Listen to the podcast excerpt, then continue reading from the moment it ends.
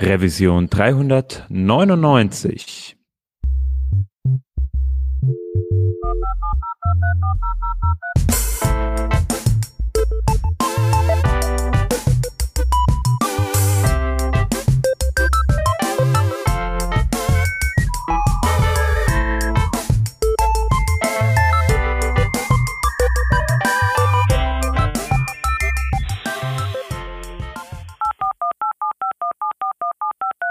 Diese Revision von Working Draft wird euch präsentiert von Vision X. Vision X ist eine Low-Code-Plattform. Das bedeutet, what you see is what you get und zwar für Code. Mit Vision X kann zum Beispiel eure nicht ganz so nerdige Fachabteilung einen Prototypen schnell und einfach zusammenklicken, während Entwickler das Gesamtwerk in einer IDE weiterprogrammieren. Damit flutscht die Zusammenarbeit und die Entwicklung geht auch deutlich schneller von der Hand. Die Synchronisation zwischen Code und WYSIWYG funktioniert selbstverständlich in beide Richtungen und der Output des Ganzen verwendet ausschließlich Open Source Frameworks, sodass euch fiese Login-Effekte erspart bleiben. Vision X ist ein Produkt von SIB Visions aus Wien und um mehr über Vision X zu erfahren und um euch eine erweiterte Testphase für Podcast-Hörer zu sichern, schaut ihr am besten auf der Webseite vorbei. Diese findet ihr unter visionx.sibvisions in einem Wort.com. Das war nochmal visionx.sibvisions.com.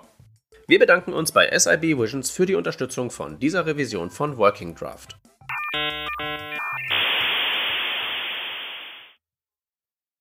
Hallo und herzlich willkommen zur Revision 399 vom Working Draft. Wir sind heute zu viert. Da ist einmal der Stefan, hallo. Servus. Der Shep ist dabei.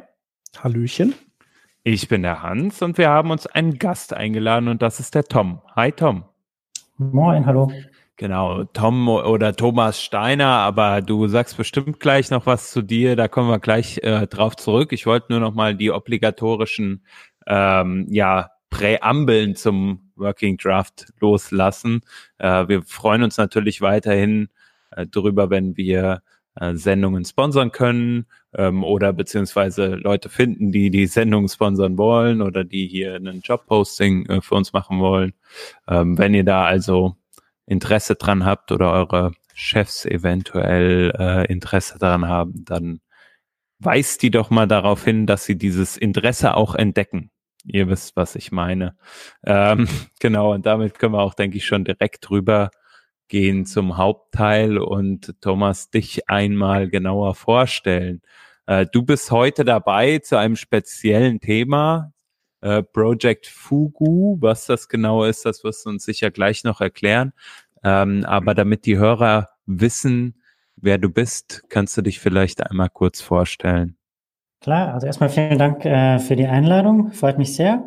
Ähm, ja, wie du schon gesagt hast, ich bin Tom, Thomas Steiner. Ich arbeite hier in Hamburg im Google-Büro und bin angestellt als Developer Advocate, ähm, also im Bereich Developer Relations und spezialisiere mich auf das ja, Project Fugu, wie der interne Codename heißt. Ähm, offiziell nennt sich das Ganze Capabilities Project. Capabilities Project, okay, cool. Ähm, kennt man dich irgendwie von Twitter eventuell auch oder so? Bist du da aktiv? Äh, ich bin aktiv. Ich bin jetzt nicht äh, mega famous, aber man findet mich als Tomajak mit Y geschrieben, also T-O-M-A, äh, T-O-M-A-Y-A-C. Cool. Sehr cool. Also wenn die Leute dich dann, die Hörer dich mal kontaktieren wollen, weil noch eine Frage ist. Aber da weisen wir am Ende der Sendung wahrscheinlich auch nochmal drauf hin. Ähm, genau, du hast schon angesprochen, Capabilities API. Ähm, ich glaube, Shep, du hattest mich im Eingang zur Sendung mal gefragt, so kleines, kleines Rätsel, Hans, worum geht's heute? So nach dem Motto. Ähm, und für mich war es jetzt natürlich auch erstmal interessant, weil ich äh, gar nicht so tief im Thema drin stecke Project Fugu und Capability API. Worum geht's da genau, Tom? Kannst du uns das mal ein bisschen erklären? Hm. Ähm, ich würde gerne ein bisschen ausholen, weil ähm, ja, wenn man das einfach nur so zack, zack, zack, das sind die Fakten darstellt, ergibt es vielleicht nicht so viel Sinn, als ja. wenn man die ganze Vorgeschichte kennt. Ja. Ähm, wir haben ja angefangen 2015 mit dem Thema PWAs hier. Ähm, nachdem Web Applications ja ganz, ganz früh schon, 2007, glaube ich, mit der Einführung des iPhones, das äh, One More Thing waren sozusagen, ähm, war alles zu früh. 2008 hat Apple dann den nativen App Store eingeführt. Ähm, dann zwischen 2008 und 2015 hat sich das Ganze, was Browser-APIs angeht, so langsam aber sicher dann doch angenähert in puncto, ja, kann ein Stück weit in Konkurrenz treten, auch mit Native. Und äh, ja, dann 2015 war so der Moment, wo man tatsächlich angefangen hat, äh, von Google-Seite das Ganze ja, ernsthaft anzugehen, das Ganze auch anzugehen im Sinne von, ähm, lass uns das ein First-Class äh, Citizen Project machen sozusagen, ähm, wo man einfach gesagt hat, ähm, wir sehen, die Leute bauen native Apps. Natürlich gibt es ein paar super Apps, die ganz viele Leute benutzen, aber letztendlich ähm, irgendwann hat jeder Metzger angefangen, eine iOS-App zu bauen und ja, natürlich jeder Metzger braucht keine native App und jeder Metzger kann das auch nicht und ja, die ganzen Agenturen, die dann diese 0815-Apps äh, geschmiedet haben, das war am Ende halt einfach nicht so, dass die Leute das Ganze vom Hocker gerissen hätte. Und wenn man sich dann einfach mal anschaut auf dem Telefon, was man so äh, an Updates jeden ja, Tag, jede Woche, was auch immer man da eingestellt hat, ähm, an Gigabytes runterlädt von Apps, die man wahrscheinlich schon längst vergessen hat, ähm, Stichwort App-Rot, dann äh, ja, ergibt das alles einfach immer weniger Sinn. Und ähm, auf Desktop sehen wir natürlich eine ähnliche Entwicklung. Viele leben nahezu nur noch im Browser. Wenn ich jetzt mir anschaue, was ich gerade an Apps offen habe, dann ist das ein Terminal, es ist ein Browser, ähm, es ist noch ein FTP-Client von mir aus. Äh, ich habe hier eine Virtual Machine laufen und ich habe VS Code laufen, aber das war es dann auch schon an nativen Apps. So die ganzen anderen Apps, die, ähm, sagen wir, Apple mitliefert, ähm, die es von Microsoft gibt und so weiter, die verwende ich persönlich jetzt überhaupt nicht. Und ähm, ich bin da nicht alleine. Es gibt ja einfach sehr viele Menschen, deren App-Lebensmittelpunkt sozusagen sich inzwischen im Browser äh, abspielt. Und ähm, ja, deshalb haben wir angefangen, mal zu schauen, warum ist es denn so, dass die Leute zwar Web-Apps nutzen, aber Entwickler eben sehr oft noch zurückgreifen auf Native oder zurückgreifen auf sowas wie Electron, wo man im Prinzip einen ganzen Browser einpackt und dann mit webartigen Technologien entwickelt. Ähm, warum sehen wir die sogenannten Hybrid-Apps in den App Stores, ähm, wo jetzt jemand, keine Ahnung, irgendwie eine WebView mit bisschen Cordova drumherum und dann äh, lädt das eben irgendwelche äh, Remote Data, die dann lokal gerendert werden. Warum ist das so? Und ähm, wir haben dann irgendwann festgestellt, es liegt letztendlich dran, dass einerseits die sogenannten Capabilities fehlen, also die Menschen, die Entwickler nicht alles machen können, was sie machen wollen. Und ähm, es andererseits aber auch einfach ja so so eine gewisse Erziehung auch äh, von den Leuten gegeben hat, dass wenn man eben denkt, ich suche eine App für was auch immer, dass man dann eben in einen App Store geht oder Play Store oder wie auch immer sie heißen mögen. Ähm, dass aber diese Apps normalerweise ganz oft auch äh, entdeckt werden über ähm, ja, die Webseite, dass dann eben auf der Webseite so ein Banner erscheint, hey, installier doch unsere App. Ähm, und ironischerweise dieses Banner teilweise oder fast immer eigentlich äh, mehr Schlechtes tut als Gutes tut. Im Sinne von, äh, es nervt einfach die Leute, die Website ist eigentlich perfekt nutzbar, aber trotzdem will man eben aus irgendwelchen äh, Marketing hat es gesagt, der Business Planner hat es gesagt, was auch immer, dann doch noch äh, die Leute auf die App versucht äh, zu dirigieren. Ähm, ja, letztendlich haben wir einfach gesehen, äh, das Ganze funktioniert nicht so richtig und ähm, da muss doch irgendwas Besseres möglich sein. Und ähm, ja, da haben wir das Project Fugu, wie der interne Codename heißt, ins Leben gerufen. Ähm, kleines bisschen Geschichte zu Fugu. Ähm, ich weiß nicht, wer von euch die Simpsons-Folge gesehen hat, ähm, mhm. wo Kume den Fugufisch ordert und ähm, ja, eben ihm der Koch erklärt, dass es eine Delikatesse ist, äh, wenn man ihn richtig schneidet, alles bestens, eine echte Delikatesse schmeckt super. Wenn man ihn ein ganz kleines bisschen falsch schneidet und äh, eben das falsche Stück dann entsprechend isst, dann ist das Ganze tödlich. Und ähm, ja, das fanden wir intern eine ziemlich nette Analogie, ähm, weil die Capabilities, die fehlen, die Browser-APIs, die fehlen, das sind eben teilweise APIs. Wenn man die ein bisschen falsch hält, dann kann sehr viel passieren. Also allererstes Beispiel, die äh, Native File System API. Die haben eben erlaubt, ähm, tatsächlich auf das lokale Filesystem nativ zuzugreifen von einer Web-App. Das heißt, ich kann dann, ähm, wenn ich einen Bildeditor habe, zum Beispiel ein Bild aufmachen. Ich kann es dann in der Web-App modifizieren, also zum Beispiel Scrooge, ähm, relativ bekannte äh, Web-App, die Kollegen von mir entwickelt haben und dann eben lokal modifizieren und dann auch wieder tatsächlich richtig abspeichern. Wenn man sich anschaut, äh, wie das heute funktioniert, dann ist das eben ja über irgendwelche komischen Umwege, dass man eben, selbst wenn es eine lokale App ist, die man lokal gecached hat, dass man trotzdem vom Gedankenflow her noch die Datei hochladen muss, selbst wenn das tatsächlich nie auf einen Server geht, sondern eben lokal stattfindet über das äh, über den File-Input.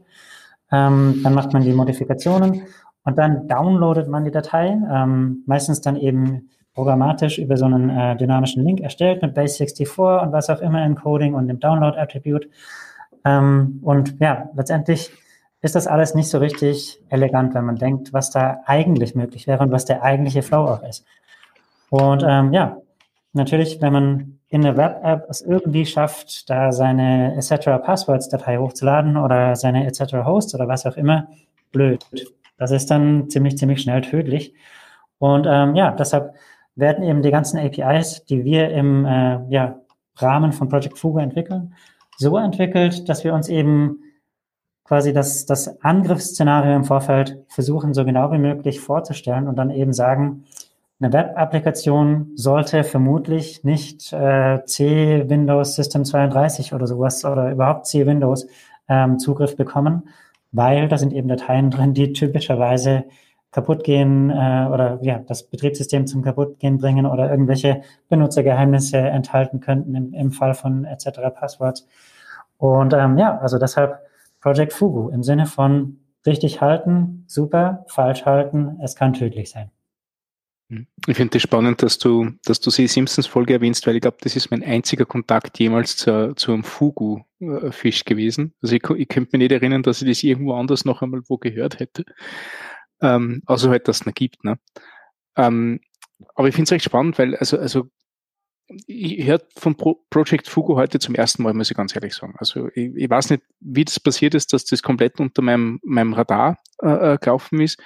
Ähm, das ist echt, echt eine Premiere heute. Und ähm, wie du gesagt hast, okay, äh, mehr Betriebssystemberechtigungen und mehr Connections vom Browser aus in, in die gesamte Umgebung, das ist ja jetzt auch durchaus im, im, im Sinne von, von dieser HTML5-Revolution damals gewesen, nicht? Was kannst du nicht, hey, du hast dann einen Geolocation-Sensor in deinem, in deinem Device, den können wir anzapfen. Oder du hast, äh, äh, kannst du über die Webcam, kannst du Lichtverhältnisse erkennen, das können wir anzapfen und solche Sachen das sind halt sehr ähm, einfache Berechtigung, äh, relativ, relativ bullsches Verhalten, okay, du kannst darauf zugreifen oder nicht. Du hast dazu Dialoge oder nicht, dass du, dass du äh, äh die Berechtigung vergeben darfst. Das stellen wir relativ einfach vor. Filesystem. Also wenn du sagst, okay, lass C Windows System 32 nicht zu, aber, aber das ist doch sehr viel Angriffsfläche, die man, die man da bereitstellt. Wie ist das jetzt mit, mit äh, äh, Schreibrechten, Nutzungsrechten? Also ich, ich, wenn ich mir denke, was, was wir uns beim, beim stinknormalen Server abgesichert haben, dass das Node.js in, in nur ganz, ganz wenigen äh, äh, äh Bereichen überhaupt zugreifen darf, äh, wo ja die Hauptaufgabe von Node.js ist, dass es Input-Output macht. Ne? Ähm, stellen wir das irrsinnig komplex vor und dann noch Multi, Multi-Betriebssystem. Ne? Also es ist natürlich eine der, der gefährlichsten APIs überhaupt, an, den, an der wir arbeiten, würde ich sagen. Ähm, wie das Ganze funktioniert lokal ist äh, über Permission Prompts. Also du wirst vor jeder Datei, die du hochlässt, vor jedem Verzeichnis, also hochlässt, das, die du aufmachst, vor jedem Verzeichnis, das du aufmachst, wirst du ganz genau gefragt vom Browser, hey, pass auf, ähm, du machst jetzt hier diese Datei auf, die ist jetzt ab jetzt lesbar von dieser Web-App. Ähm, wenn du dann speichern willst, also nochmal schreibend auf die, modifizierend auf die Datei zugreifen möchtest, dann gibt's nochmal einen Prompt. Also ähm, der Browser macht das natürlich nicht einfach nur so. Da mhm.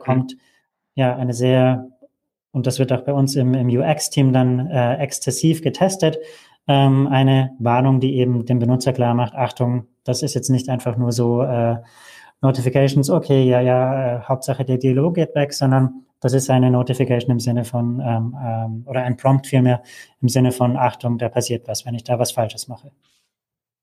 Okay. Also so wie es wir gewohnt sind, wenn man Mikrofone freigibt und, und hin und her. Ne? Genau, und ähm, die Browser haben ja auch gerade jetzt was, was äh, Mikrofonfreigabe betrifft, zum Beispiel verschiedene Default-Settings. Ähm, der Firefox, der hat ja dann so ein kleines Häkchen, wo er nochmal sagt, ähm, diese Erlaubnis äh, speichern, also dass er nicht jedes Mal nachfragen muss. Per Default ist das aus. Ähm, andere Browser, die äh, ja, fragen jedes Mal nach, da gibt es überhaupt kein Häkchen. Wieder andere Browser, die äh, entscheiden dann einfach sofort, okay, äh, Mikrofon ist jetzt was, wenn ich das einmal ähm, gestatte, dann gestatte ich das für immer. Ähm, also da sind den, den User Agents letztendlich auch sehr viele Freiheiten gegeben, wie sie das dann implementieren und umsetzen wollen. Ähm, Chrome ist ein User Agent natürlich nur von, von vielen möglichen anderen. Ähm, und ja, wie gesagt, wir haben ein ganzes UX-Team, das dann eben schaut, was ist für die jeweilige Permission ähm, der richtige Flow. Wir gucken uns dann an, was sind denn die, die Use Cases? Also warum haben wir überhaupt angefangen mit äh, sowas wie äh, der Filesystem API? Und äh, da sind eben die Use Cases sowas wie ähm, ja letztendlich VS Code im, im Browser zum Beispiel oder sowas wie äh, ja, Squoosh oder sowas wie AutoCAD im, im Browser, ähm, wo man einfach dann die Notwendigkeit hat, auf sein, was auch immer, Bilderverzeichnis oder auf sein Textdateien oder keine Ahnung, äh, JavaScript-Dateienverzeichnis zuzugreifen, ähm, wo wir uns dann gesagt haben, wir müssen da eine, eine vernünftige Balance finden zwischen einfach automatisiert sicherstellen, der Benutzer schießt sich nicht ins eigene Knie, was ich vorher gemeint hatte mit, äh, man kann jetzt einfach nicht äh, seine etc. Passworts hochladen, ähm, ich sage immer hochladen, äh, aufmachen. Ich bin immer noch mhm. in der alten Denke. Ähm, also aufmachen.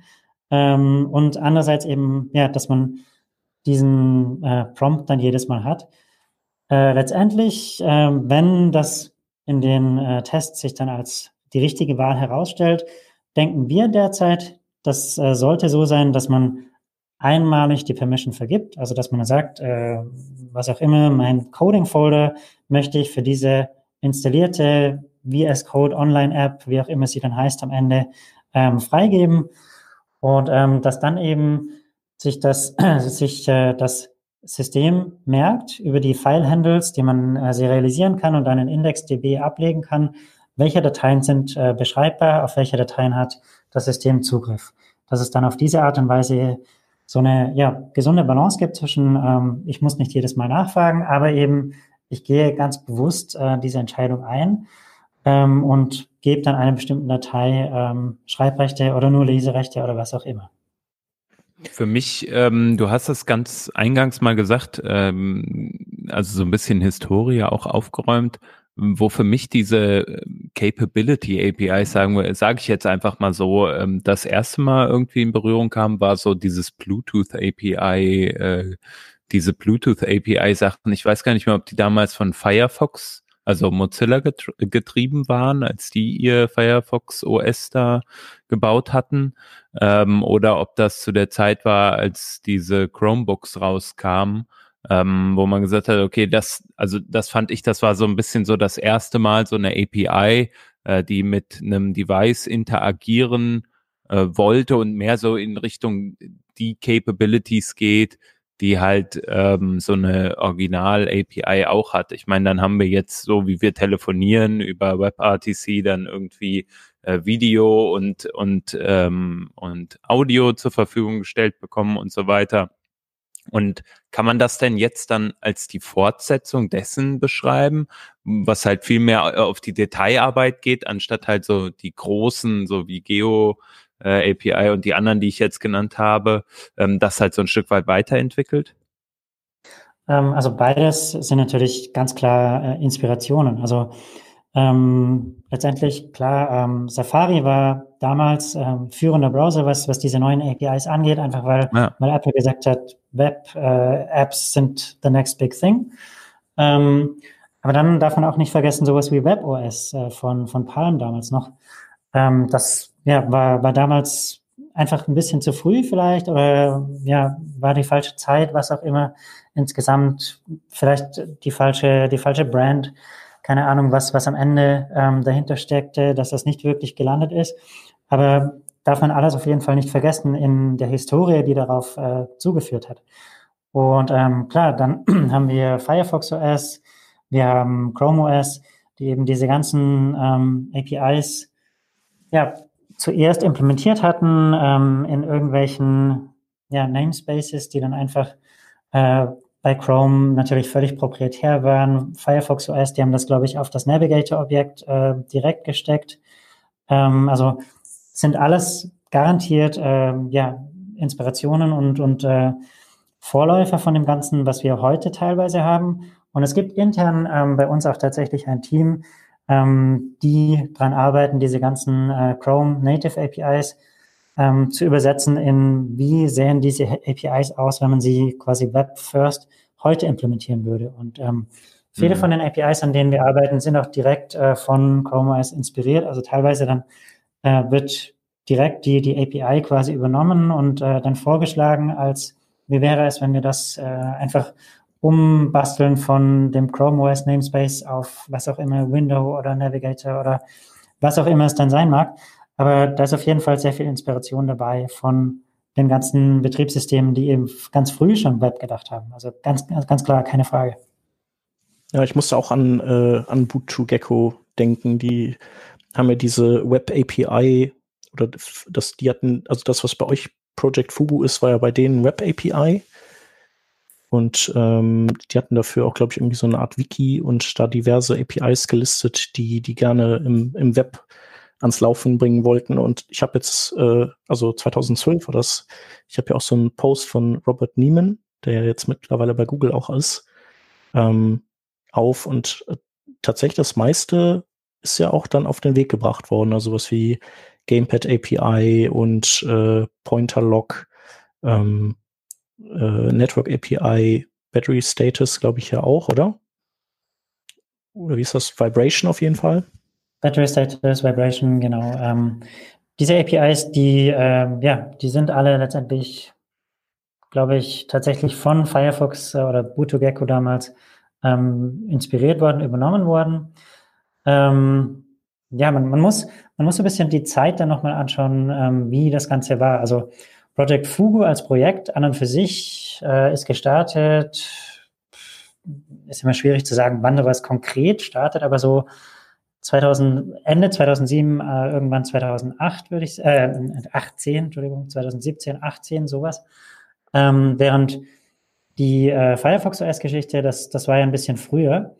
Also wir haben da so eine, so eine interessante Zeit, wo man ähm, APIs, die eben sehr früh schon da waren, ähm, nimmt und dann jetzt heute nochmal durch unseren ähm, Prozess, ähm, von dem ich nachher noch ein bisschen was erzählen kann, äh, laufen lassen wo man dann einfach sieht, ähm, wie sich ähm, ja, die Features auch intern weiterentwickeln. Also eine API zum Beispiel, die jetzt mir in den Kopf kommt, ist Wakelocks, wo man die Möglichkeit hat, ähm, verschiedene Arten von Wakelocks zu setzen im Browser, dass man einerseits sagt, ich hätte gerne ein äh, Screen Wakelock, also sprich, der, der Bildschirm bleibt an, stellt sich nicht mehr aus, so dass man zum Beispiel ein Dashboard dann anzeigen könnte und nicht immer jemand haben muss, der die Maus bewegt oder was auch immer.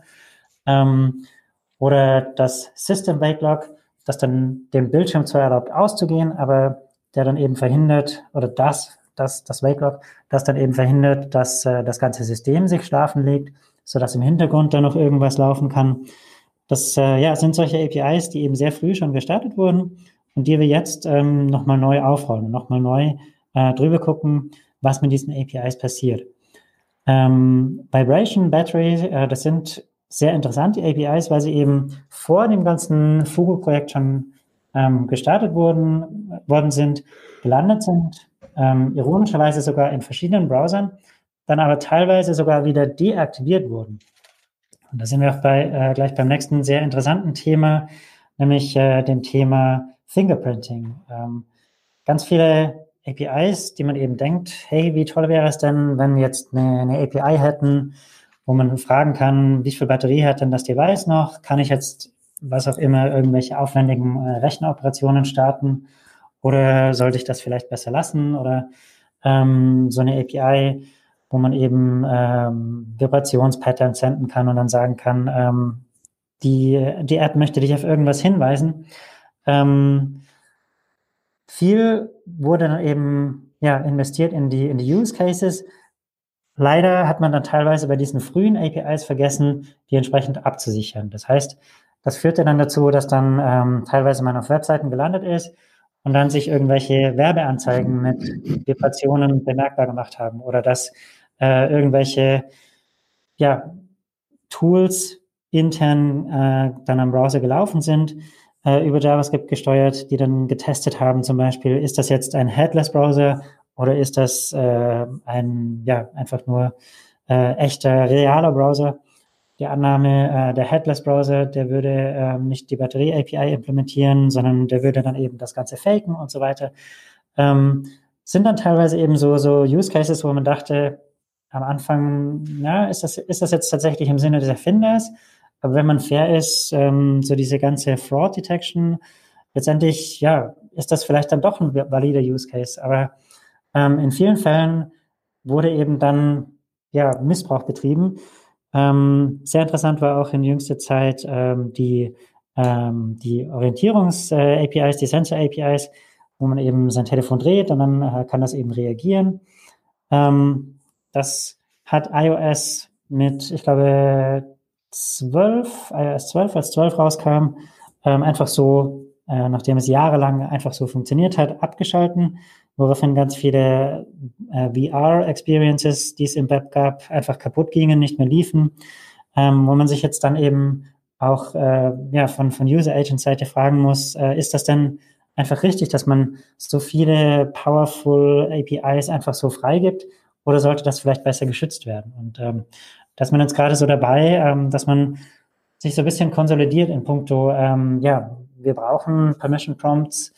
Ähm, eine US-Fluglinie zum Beispiel, die wurden erwischt, in Anführungszeichen, dass sie eben die äh, Sensoren abgefragt haben, wo sich dann jeder gefragt hat, Moment, äh, was passiert jetzt hier, nachdem dann diese Prompts äh, gestartet wurden im Browser?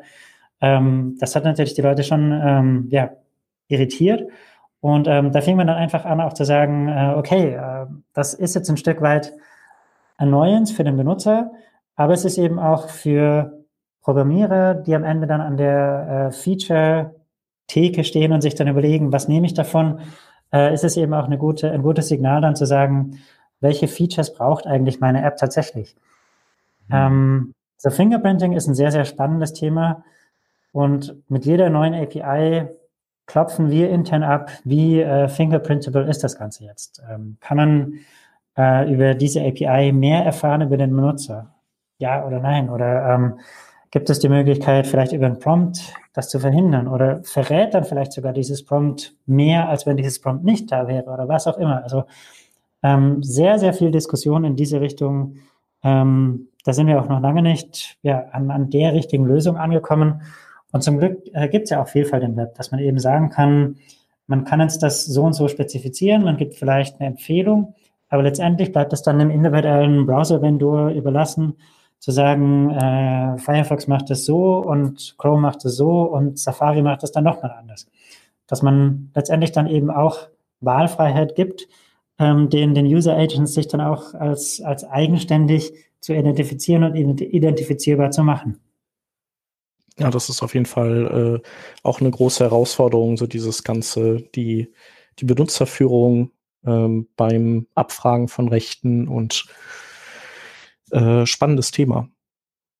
Ähm, welche APIs habt ihr denn so in der Pipeline, an denen ihr werkelt oder die ihr euch so, die ihr gerne hättet? Also unabhängig davon, ob es die dann am Ende ähm, in, in, den Browser schaffen aufgrund von Fingerprinting und so Zeugs denn da so? Ähm, da gibt es ganz, ganz viele. Ähm, es gibt einen Kurzlink, äh, gu.gle slash äh, fugu-api-tracker. Mhm. Ähm, da kann man sich die ganzen APIs äh, anschauen, die wir auf der Roadmap haben und ähm, sich auch so die, die zeitliche Planung anschauen. Das ist, würde ich sagen, von, von Google-Sicht und von Google Web-Sicht eines der weitfristig, langfristig geplantesten Projekte überhaupt weil wir uns eben einfach mal angeschaut haben, wie, äh, wie können wir das Web vorwärts bringen, wie können wir das Web ein Stück weit auch, auch, auch retten, so, so dramatisch dass es klingen mag. Einfach aufgrund der Tatsache, dass wir eben sehen, die Leute bauen Electron, ähm, die Leute bauen äh, diese Hybrid-Apps, die Leute ver äh, verwenden nach wie vor ähm, ja, ganz, ganz viel Web-Technologie, aber eben in einer ganz ja, relativ dünnen Schale Native Und wir wollen diese dünne Schale eben so schnell wie möglich, äh, ja, quasi zum, zum Verschwinden bringen. Ähm, und ja, deshalb haben wir uns eben diese ganzen APIs angeschaut, die ganzen äh, Capabilities, die so fehlen und die dann priorisiert. Ähm, das fängt an mit zum Beispiel sowas wie äh, Contact Picker, wo man eben einer Web API ähm, Zugriff gibt auf die lokalen Kontakte von einem Telefon. Da gibt es verschiedene ja, Use Cases, warum man das denn überhaupt machen wollte. Ähm, ein Beispiel ist, äh, man hat jetzt zum Beispiel so eine E-Mail-Applikation und man möchte jemand äh, eine äh, E-Mail schicken, wo man weiß, die Person hat man im Kontaktmanager, aber sie ist eben noch nicht lokal in der in der E-Mail-App drin. Dass man dann eben sagen kann, ähm, gib diese E-Mail-App jetzt Zugriff auf meine lokalen Kontakte, ähm, die jetzt in was auch immer äh, der Cloud gespeichert sein mögen. Ähm, und dann äh, kann man eben auf die Art und Weise die, die Kontakte dann äh, bekommen, die E-Mail-Adresse ähm, ja, direkt aus der äh, API in seine Web-App übernehmen. Ganz wichtiges Thema bei sowas ist immer auch das sogenannte Social Bootstrapping. Ähm, man kann zum Beispiel sehen, wenn man äh, die ganzen APIs anschaut, die haben immer GitHub-Repos, wo einerseits natürlich die, die Spec diskutiert wird, andererseits aber auch über GitHub-Issues die, äh, die Use Cases dann ähm, diskutiert werden. Und da haben wir zum Beispiel eine Anfrage von Instagram, die sagen, ähm, das wäre großartig, wenn wir diese API hätten. Aber wir wollen eben nicht äh, einen Contact Picker im Sinne von, ich nehme jetzt mal einen oder ich nehme jetzt vielleicht mal zwei oder drei äh, Kontakte, die ich dann manuell äh, ja, man, äh, aktivieren muss, sondern ich hätte gerne einfach alle. So der Klassiker, äh, wie man das eben von der Instagram Native App kennt, wo sie am Anfang fragt, die App würde gerne Zugriff auf deine Kontakte haben. Und ähm, ja, da sind wir dann der Ansicht, das ist der falsche Weg, weil Native hat da Sachen falsch gemacht. Also die Benutzer verstehen meistens nicht, was da passiert. Ähm, wenn ich jetzt ein Kontaktbuch habe, das ich sehr gut gepflegt habe, dann möchte ich vielleicht, äh, dass ich entdecke, wer jetzt von meinen Freunden, Bekannten, die ich in meinem eigenen Kontaktbuch habe, ähm, wer da das soziale Netzwerk meiner Wahl verwendet oder auch nicht. Aber natürlich äh, ist das nicht immer zwingend im Sinne von den Leuten in meinem Kontaktbuch, in meinem Adressbuch, wo man dann eben sagt, ähm, Native hat das falsch gemacht von Anfang an, dass man eben komplett auf alle Zugriff gewährt und vor allem dann auch diesen Zugriff ähm, nach wie vor gewähren lässt. Also, dass wenn ich jetzt eine neue Person in mein Adressbuch hinzufüge, dass dann eben alle Apps, die Zugriff auf meine Kontakte haben, still und heimlich diese Kontakte dann ähm, nachsynchronisieren können. Das ist den meisten Benutzern gar nicht klar, dass das, dass das passiert. Und deshalb haben wir bei der derzeitigen Iteration äh, der API gesagt, ähm, dass wir jetzt einfach so einen, so einen Picker wollen. Im Sinne von, man muss wirklich sich die äh, einzelnen Kontakte rauspicken. Und natürlich kann man von Hand dann alle, was auch immer, 2000 Kontakte, die man hat, anklicken. Ähm, da hindert einen keiner dran. Aber wir wollen eben es äh, nicht einfach machen, ja, dann komplett alle Kontakte zu synchronisieren. Und ähm, das ist eben eine API, wo wir sagen, ähm, das ist sehr privacy-sensitive natürlich. Ähm, das heißt, das soll dann jedes Mal neu gefragt werden. Also dass es auch nicht dieses still und heimliche Nachsynchronisieren gibt. Ähm, ja, das war so ein bisschen als andere Leute mit rein. Ne? Also wenn man da irgendwie zu sorglos mit umgeht. Also man ist ja nicht, eigentlich ist man ja selber weniger betroffen als eben andere Leute, die, die gar nicht irgendwie Einspruch erheben können, ne? in dem Fall. Ja, genau. Also da äh, weiß man eben auch nicht teilweise, was dann, was dann passiert mit den Daten. Wird das für Social Graph Building verwendet? Und dann bekomme ich auf einmal Empfehlungen, äh, möchtest du den und den hinzufügen? Und man weiß eigentlich, der einzige Link zu dieser Person war über mein Adressbuch. Ähm, und da wollen wir eben einfach dann dafür sorgen, dass das, dass das nicht passiert. Ähm, das war jetzt so ein kleiner Exkurs äh, schon in Richtung, in Richtung Privacy. Ähm, ja, letztendlich die Frage, auf die wir eigentlich äh, kommen sollten, war, welche APIs gibt es? Also ich hatte ja ganz kurz hier unseren äh, Tracker erwähnt. Ähm, da ja, haben wir einfach verschiedene APIs, mit denen wir äh, derzeit arbeiten und ähm, die in Entwicklung sind. Ähm, es gibt so eine Priorisierung, die wir uns da gesetzt haben, Prio 1, Prio 2, Prio 3 und so weiter. Und ähm, viele von den APIs, auf denen äh, oder an denen wir arbeiten, ähm, die sind derzeit in einer sehr spannenden Phase. Also derzeit bedeutet äh, zwischen Chrome Milestone 77 und Milestone 78, ähm, weil da eben sehr viele APIs, die ja sehr fuguisch sind im Sinne von sehr gefährlich auch sind, ähm, möglicherweise, wenn alles glatt geht, ähm, dann auch im Browser landen. Ähm, vielleicht vor wir auf die konkreten APIs eingehen, ähm, sollten wir nochmal den eigentlichen Prozess diskutieren, wie, wie denn überhaupt so eine, so eine API zustande kommt, was, was es da äh, gibt, ähm, überhaupt an, an ja, Safety Net, dass man nicht einfach nur irgendeine API entwickelt und dann ist sie da, sondern wie das Ganze ähm, funktioniert. Und mhm. da haben wir den äh, sogenannten Fugu äh, Process entwickelt, wo wir uns eben ganz klar anschauen, wie äh, das Ganze Schritt für Schritt funktioniert.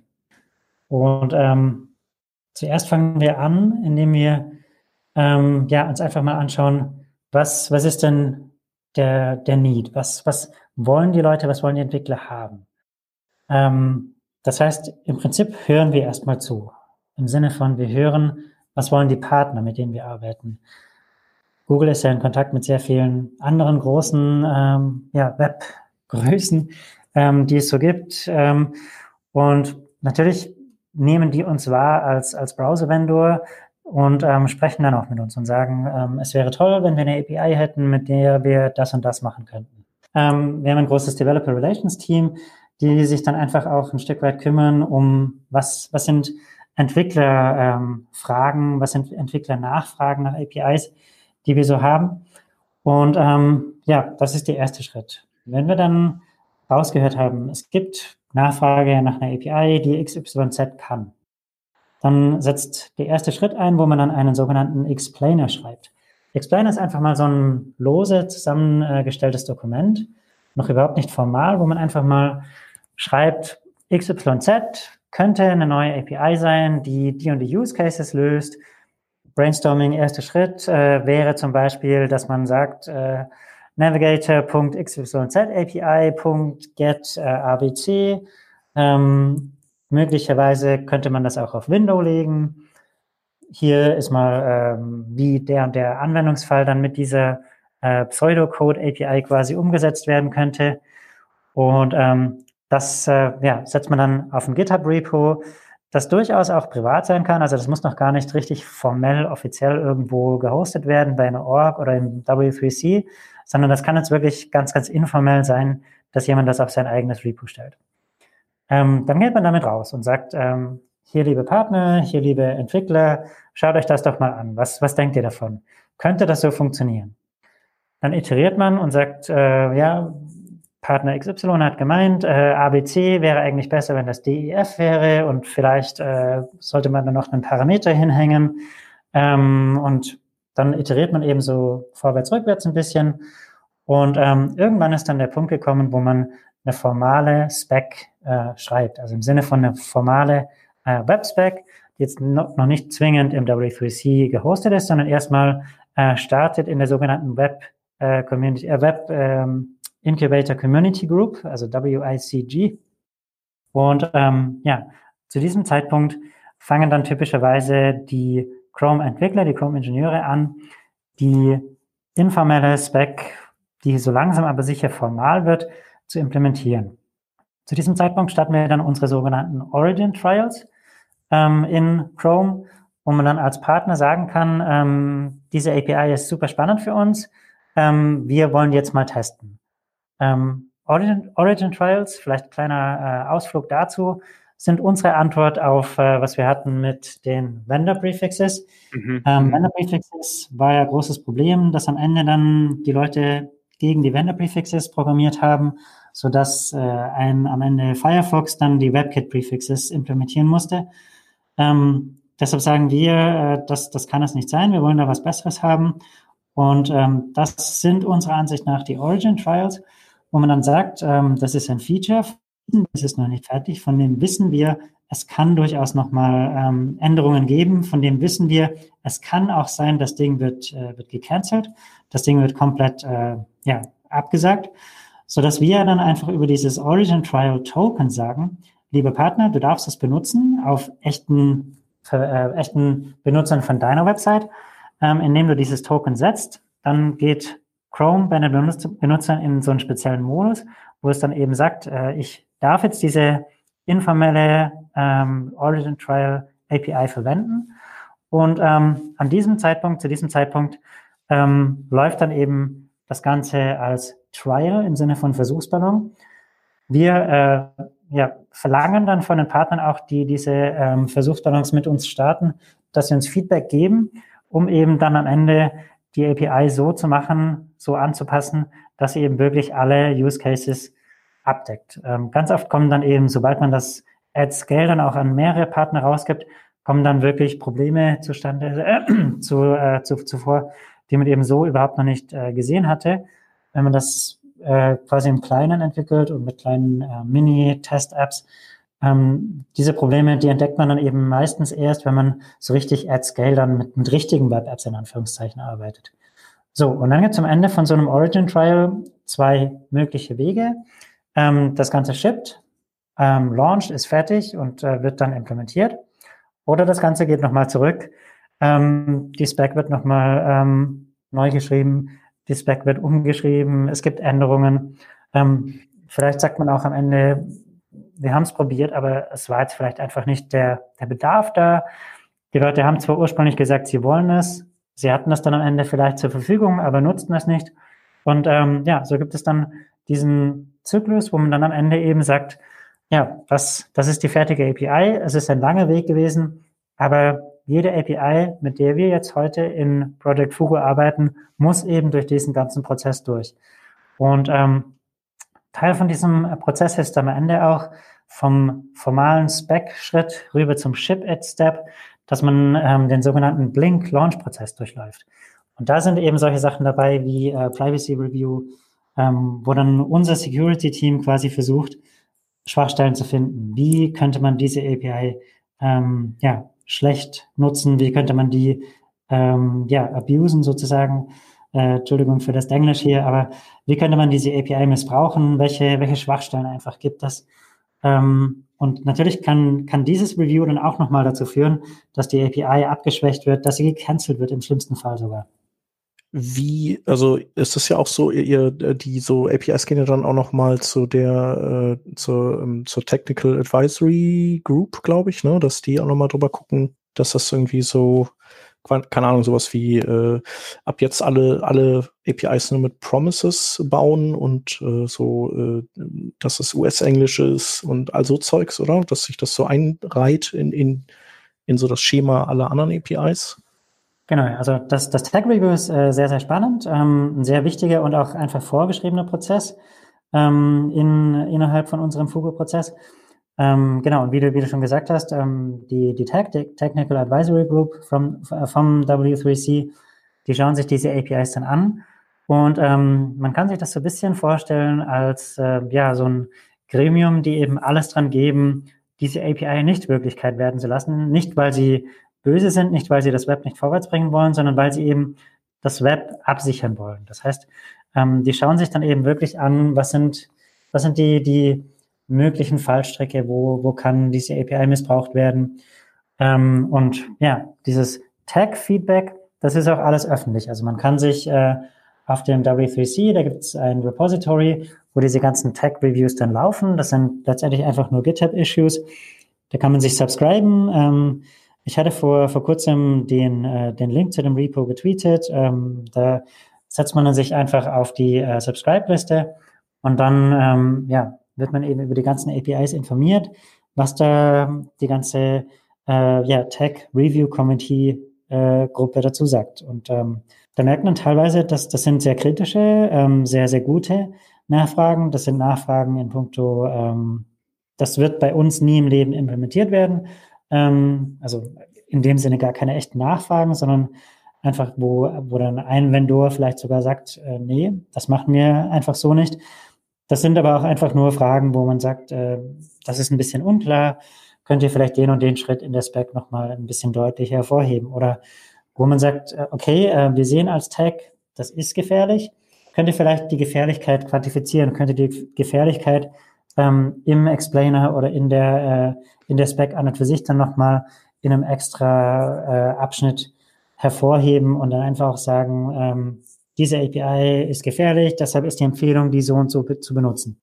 Und äh, wie ist das äh, in eurem Prozess äh, mit dem äh, andere Browser-Hersteller mit an Bord holen? Also da gab es ja auch schon mal zwischendurch, also vielleicht vor so drei Monaten oder so, gab es ja ein bisschen, äh, sagen wir mal, Wirbel, dass so der, der ein oder andere da ein bisschen frustriert war, dass äh, Google ein relativ hohes Tempo vorlegt, was natürlich auch einfach an, an der, an, an der ja, Ingenieurskapazität vielleicht liegt von Google und äh, andere da irgendwie das Gefühl haben, nicht so ganz hinterherzukommen. Ähm, aber prinzipiell ist das ja auch schon, äh, wollt ihr das ja auch, ne? Der, der, Zeitpunkt ist ja so ein bisschen für manche so, äh, so, so, ein Streitthema, wann ihr, äh, wann ihr die holt, reinholt und ähm, mich würde interessieren, schaffen die das denn da mitzukommen? Und, und was ist, wenn die es nicht schaffen? Schippt ihr dann trotzdem?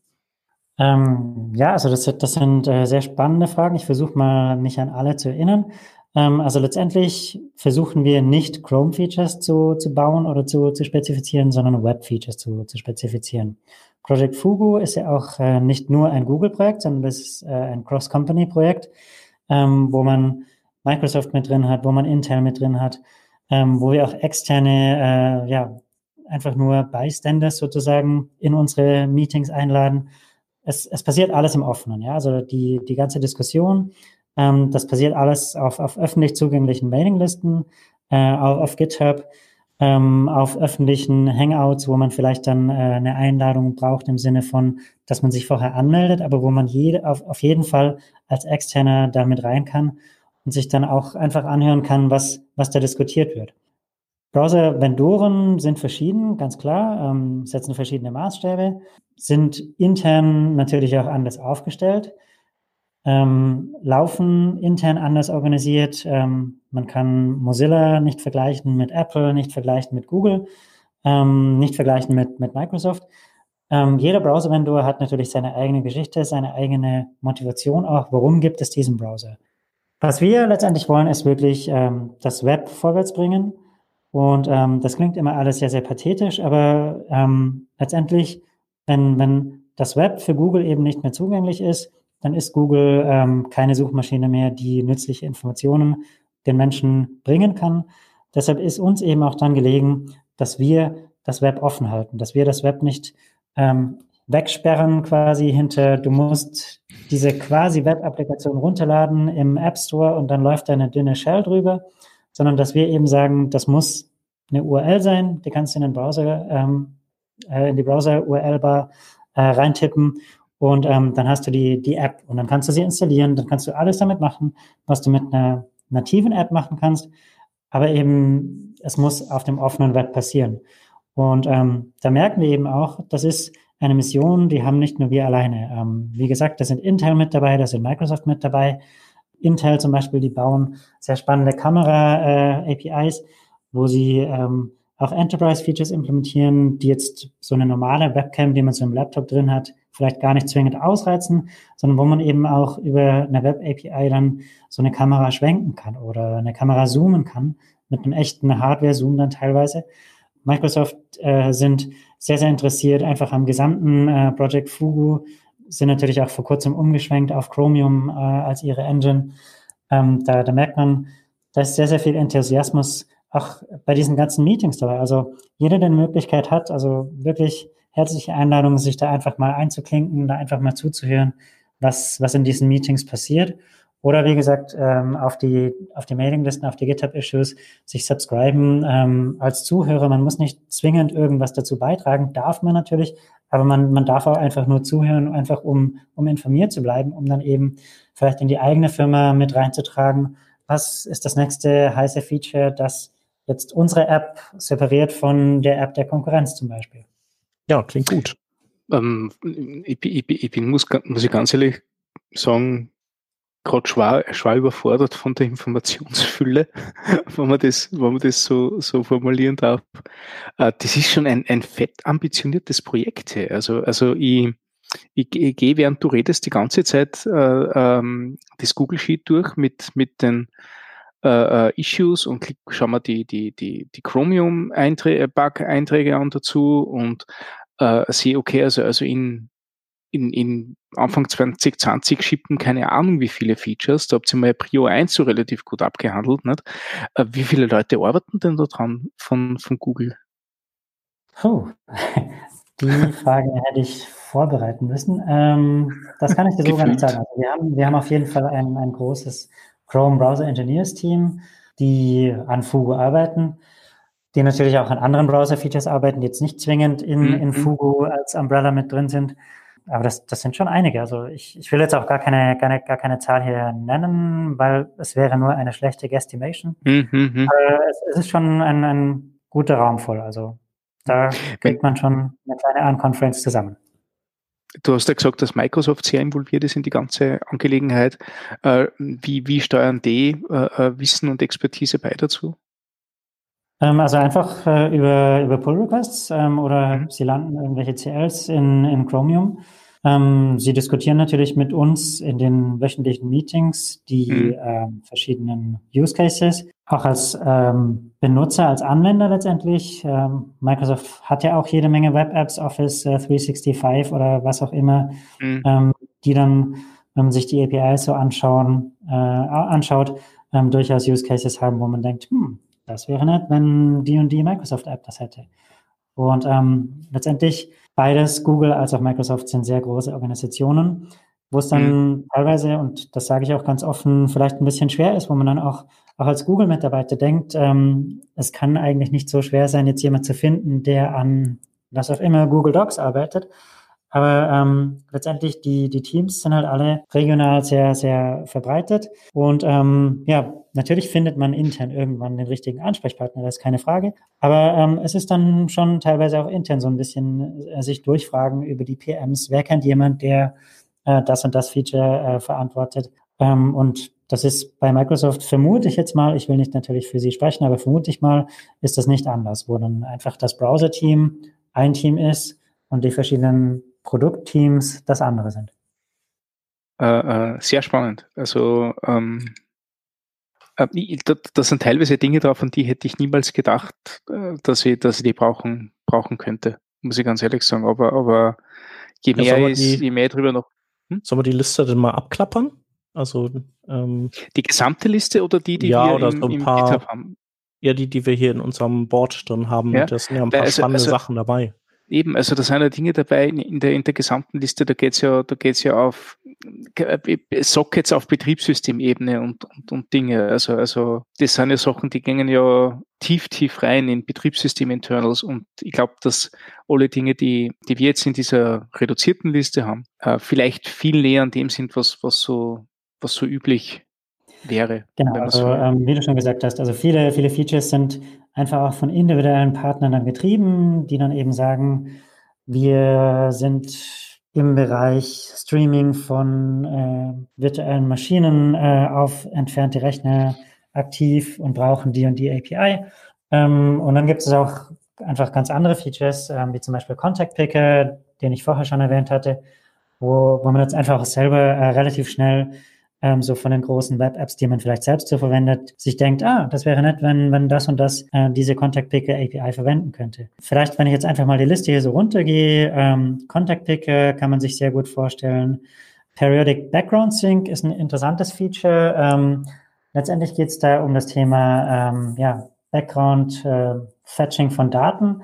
Die Idee ist, man hat eine News-App und äh, diese News-App weiß eben, mein Lesepattern ist morgens in der U-Bahn von sieben, wenn ich auf dem Weg zur Arbeit bin und dann um vier, wenn ich auf dem Weg zurück bin, was auch immer, ähm, meine News zu lesen. Es wäre ja eigentlich toll, wenn diese News dann schon bereit wären für mich, dass ich auch offline jetzt, äh, was auch immer, äh, Hamburg hat Gott sei Dank überall in der, in der U-Bahn ähm, äh, ein Netz, aber München zum Beispiel, ähm, wenn man da auf der, wie heißt das, Ringbahn, glaube ich, oder wie auch immer, ähm, wenn man da unterwegs ist, da hat man halt kein Netz oft. Da wäre es eigentlich schön, wenn diese App jetzt schon ähm, im Hintergrund quasi die Informationen für mich runtergeladen hätte. Wakelock hatte ich vorher schon kurz erwähnt, äh, dass der Bildschirm anbleibt. Ähm, wenn man sich jetzt so eine, so eine App vorstellt wie, wie Google Maps, dann navigiert man da natürlich und will dann eben nicht, dass äh, der Bildschirm ausgeht, wenn man jetzt fährt. Map NFC, wenn man sich das anschaut, äh, ja, ergibt auch Sinn, dass man eben über Web APIs NFC-Informationen äh, lesen kann. SMS Receiver API ist eine sehr spannende API, ähm, weil eben in sehr vielen Ländern das Thema E-Mail jetzt gar nicht so präsent ist, sondern ähm, sich, die, sich die Leute äh, über ihre Telefonnummer ausweisen sozusagen. Also wir hatten das gesehen äh, auf einem Fieldtrip, den das Chrome-Team nach Indien unternommen hat. Ähm, jeder hat eigentlich Zugriff auf eine Telefonnummer und um sich einzuloggen, wird diese Telefonnummer dann eben verifiziert. Das heißt, die Web-App sagt, ähm, du möchtest die, was auch immer, Shopping-App nutzen, schön und gut. Gib mal deine Telefonnummer ein, wir schicken dir eine SMS, kopier das Token raus, paste es hier rein und dann bist du good to go. Und diese SMS Receiver API automatisiert eben diesen, diesen Kopierschritt. Und sie macht es eben so, dass man der Web-App nicht Zugriff auf alle SMS garantieren muss oder erlauben muss, sondern eben, dass das so ein darunterliegender Mechanismus ist, wo eben die, ähm, das Android-System weiß, konkreten Fall jetzt bei Google, wie diese SMS aussehen müssen und ähm, ja, wo in dieser SMS das Token steht, dass dann eben der Browser keinen Zugriff braucht auf alle SMS und dann eben alle SMS auch lesen kann, sondern eben, wo der Browser dann ganz konkret die richtige SMS äh, präsentiert bekommt und dann eben das Token auf die Art und Weise ähm, rausfiltert. Und ähm, das macht einfach so einen telefonbasierten äh, Sign-up-Flow sehr, sehr viel einfacher.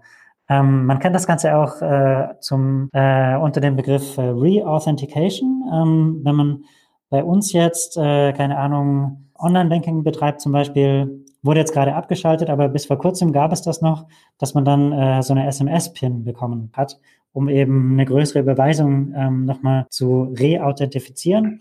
Und ähm, genau das wird jetzt eben über diese SMS Receiver API möglich sein. Native File System hatte ich schon erwähnt. Ähm, Notification Triggers ist auch eine spannende API, wo es darum geht, ähm, Notifications, also im Sinne von ähm, die System-Notifications, die aber eben nicht Push-Notifications sind, zu senden. Warum kann das nützlich sein? Ähm, wenn man jetzt so eine Kalender-PWA hat, dann weiß die Kalender-PWA natürlich die Meetings. Die hat sie lokal irgendwo gespeichert.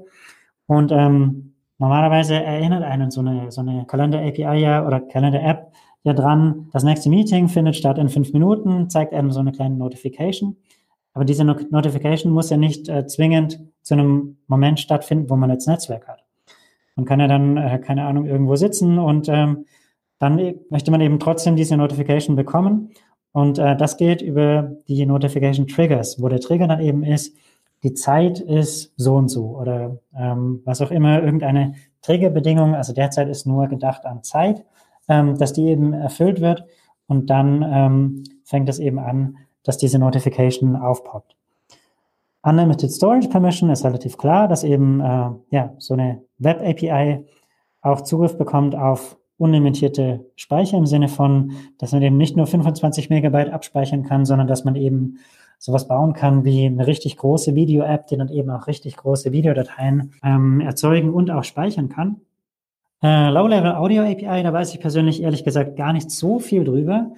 Ähm, letztendlich ist die Idee, dass man eben ähm, ja auf Low-Level in Echtzeit Audiodaten herstellen kann oder produzieren kann, die dann eben auch synchronisiert sind, wo, äh, wo jetzt nicht irgendwelche Systemprozesse dazwischen triggern können und das Ganze dann äh, off-sync geht, sondern dass das eben alles äh, auf Low-Level-Ebene über was auch immer, Audio-Worklets, keine Ahnung, wie das im Detail aussieht, ähm, dann stattfindet. Filehandles ist auch ein spannendes Thema, dass man sagen kann, ich möchte meine, meinem System erlauben, meine Punkt XYZ-Dateien aufzumachen mit der XYZ-PWA, dass man eben auf Betriebssystemebene die File-Endungen registrieren kann und dann eben sich als Web-App nativ quasi registrieren kann und äh, dann eben komplett äh, sauber ins Betriebssystem integriert, äh, integriert werden kann. Puh, also die Liste ist richtig, richtig lang. Ich weiß nicht, ob das jetzt arg viel bringt, wenn ich jetzt wirklich jede einzelne API abarbeite, aber. Nee, wir können ja so noch die äh, coolsten rauspicken. Ähm, aber die genau. sind ja eigentlich ganz, ganz cool gewesen, alle hier. Genau, also am besten, man schaut sich die ganze Liste mal an. Genau, und du bist ja jetzt auch nur durch die Prio 1 Dinger durchgegangen. Und da gibt's ja noch so diverse, diverse Dinge in Prio 2, die aber auch nicht unbedingt alle verkehrt sind, ja. Ich denke, das mit der ganzen äh, Erklärung ein bisschen, bisschen äh, interessant vorkommt, also wo ich, wo ich gerne noch ein bisschen mehr Info hätte.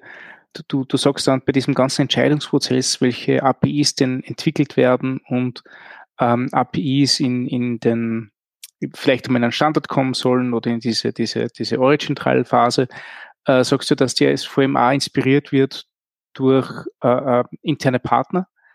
Ähm, sind die internen Partner jetzt interne Teams in Google gemeint oder, oder irgendwelche Firmen, die mit Google kooperieren, um gute äh, Browser-Software äh, oder, oder Software für den Browser herzustellen? Ähm, sowohl als auch. Ähm, also ganz wichtig ist, äh, ich würde das jetzt auch nicht zwingend festmachen an äh, Partnern, die jetzt mit Google schon zusammenarbeiten, mhm. sondern ähm, wir versuchen einfach auch durchzugehen, was, was sind denn so die, die populärsten Electron-Apps, was sind die populärsten mhm. Chrome OS-Apps äh, und dann eben auch proaktiv auf, auf Firmen zuzugehen. Also ich würde nicht sagen, dass, dass man jetzt Partner sein muss von Google, was auch immer das heißen mag im konkreten Fall, um äh, so eine Fugu API zu launchen.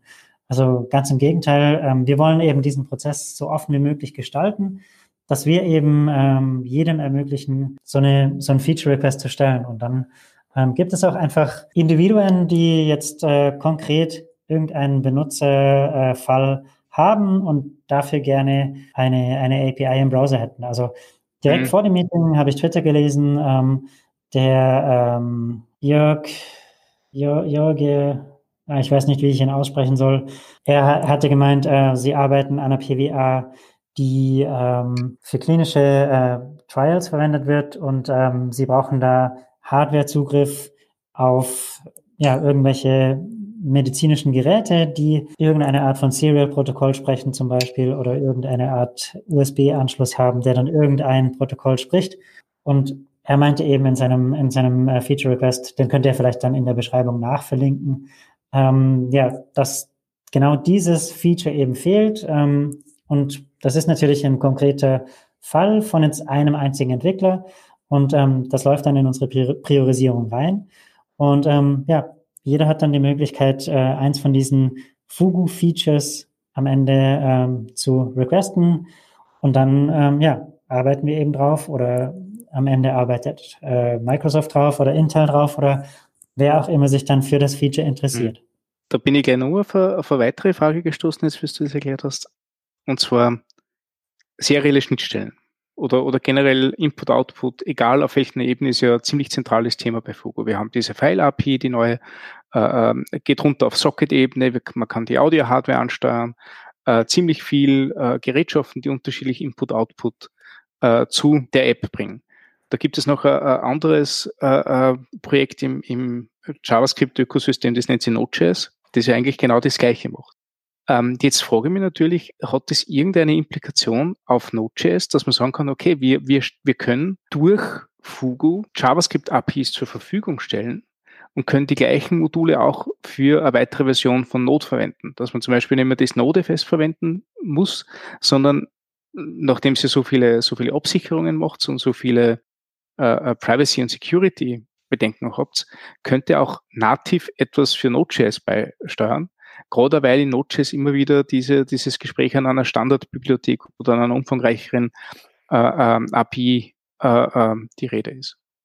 Auf jeden Fall, also da, da haben wir Overlap. Wir haben in Google natürlich auch viele Node Core Committer beschäftigt. Wir haben ähm, das V8-Team natürlich bei Google direkt. Also da gibt es durchaus Overlap. Ähm, ich bin jetzt in der Node-Community nicht, nicht so tief verankert, ähm, kann also im konkreten Detail gar nicht so viel dazu sagen. Aber was ich sagen kann, ist, die Teams, die schauen sich natürlich an, ähm, was, was passiert. Die Voraussetzungen sind nicht immer gleich. Also ein Browser ist natürlich was anderes als, äh, als Node. Ein Browser lebt natürlich vom Benutzer. Gerade ganz viele Fugu-Features, hatte ich ja gemeint, ähm, verlangen ein Prompt oder verlangen eine User-Gesture. Ähm, das hat man in Node natürlich alles nicht. Node äh, ist ja quasi headless per Definition. Von dem her, ja, ist natürlich uns immer dran gelegen, ähm, die, die APIs kompatibel zu machen im Sinne von, dass man eben sehr einfach auch äh, umschwenken kann von Server auf Client. Aber es ist halt nicht immer möglich. Und ähm, ja, manche, manche APIs, äh, die ergeben in einem Node-Kontext halt einfach auch weniger Sinn. Ähm, andererseits, ja, gibt es oftmals durchaus, wie du schon gesagt hast, äh, ja, Web Bluetooth oder Web, Web, äh, Web USB Ähm, warum sollte die gleiche API nicht, nicht so ähnlich auch auf Node stattfinden? Auf Node hat man immer noch mal andere Primitiven ähm, mhm. mit, mit, den Streams äh, in all ihren Variationen, die dann eben teilweise auch einfach schon früher da waren, bevor man sich das Ganze auf, auf Web dann äh, angeschaut hat, überhaupt erstmal. Ja, also von dem her würde ich sagen, auf jeden Fall Overlap, auf jeden Fall ähm, gegenseitiges Interesse. Aber ich kann jetzt keine detaillierte Antwort geben. Mhm. Spannend. Sehr cool. Ich glaube, jetzt habe ich keine Fragen mehr. Ich habe noch so einen so einen Gedankengang, den ich schon äh, oder den ich schon länger habe, weil dieses äh, dieser Wunsch, dass man das Web wieder so ein bisschen näher an die nativen Apps dran bekommt, um denen auch sozusagen wieder ein bisschen, wie soll man sagen, Marktanteil oder Installationsanteil äh, zu entringen. Also das, das gibt's ja schon, schon länger, ähm, äh, unter anderem eben auch mit äh, Boot2Gecko und so. Und was die da ähm, gut gemacht haben, äh, wenn auch nicht äh, vollumfänglich ähm, zufriedenstellend, ist, dass die äh, so einen ähm, App Store für ihre webbasierten Sachen haben. Und ich glaube, dass das auch ein ziemlich wichtiger Baustein ist für den Normal-User, so quasi, äh, der da reingeht und eben schaut, so was gibt's eigentlich so für Apps und äh, was installiere ich mir so. Und das gibt's ja nicht so richtig. Also der, der, der Play Store der hält, also der, der, macht in die, in die Richtung auch nicht viel. Also ich glaube, man kann jetzt mittlerweile PWAs irgendwie da reinbekommen. Aber so eher über Umwege. Gibt es da ähm, oder was ist deine Meinung dazu? Und äh, ist das auch ein Thema für euch, wie ihr das hier angehen wollt? Ähm, ja, auf jeden Fall. Also das Thema ähm, Discoverability, ganz, ganz wichtig. Ähm, also wie du schon gesagt hast, im Play Store gibt es über Trusted Web Activities die Möglichkeit, PWAs einzustellen. Die sind dann im Prinzip einfach nur äh, Android-Applikationen mit einer ganzseitigen Superpower äh, WebView, also eben die Trusted Web Activity, die dann ja letztendlich komplett nativ auch über die Browser-URL erhältlich wär, wären. Microsoft hat ein sehr interessantes Projekt, wo sie äh, in ihrem Microsoft App Store eben auch PWAs mit aufnehmen. Ähm, das ist so ein halb automatisierter, halb manueller Prozess, wo sie das, das Web eben crawlen, wo sie ähm, Web-App-Manifests finden und dann eben verschiedene Tests fahren. In puncto, ist das eine installierbare App, funktioniert die App offline und so weiter? Und sich dann, ähm, ich vermute mal, intern ein Review-Team nochmal dran setzt und äh, die ganzen Kandidaten ähm, durchschaut, welche App, Apps jetzt da Sinn ergeben würden, um die dann eben auch in den ähm, Microsoft App Store einzustellen. Ähm, das ganze Thema App Stores, aber nochmal würde ich sagen, ist so ein Stück weit, ähm, wie wir Benutzer erzogen haben als, als Community, weil wir eben gesagt haben, die App Stores sind der Ort, wo man, wo man Apps entdeckt. Das heißt nicht, ähm, dass es nicht auch andere Möglichkeiten gäbe. Also ähm, man könnte sich durchaus auch vorstellen, dass es äh, alternative App Stores gibt, ähm, also PWA Directories gibt es ja inzwischen auch schon einige, ähm, PWA Rocks zum Beispiel, ähm, die dann eben das Thema Discoverability sich auf die Fahnen geschrieben haben. Ähm, aber ja, letztendlich kann, kann jeder auch, ähm, der einen Crawler betreibt, sowas ähnliches machen wie Microsoft. Und ähm, da ist dann eben mehr die Frage, wie kann man den Install-Schritt, wie kann man das nochmal verbessern?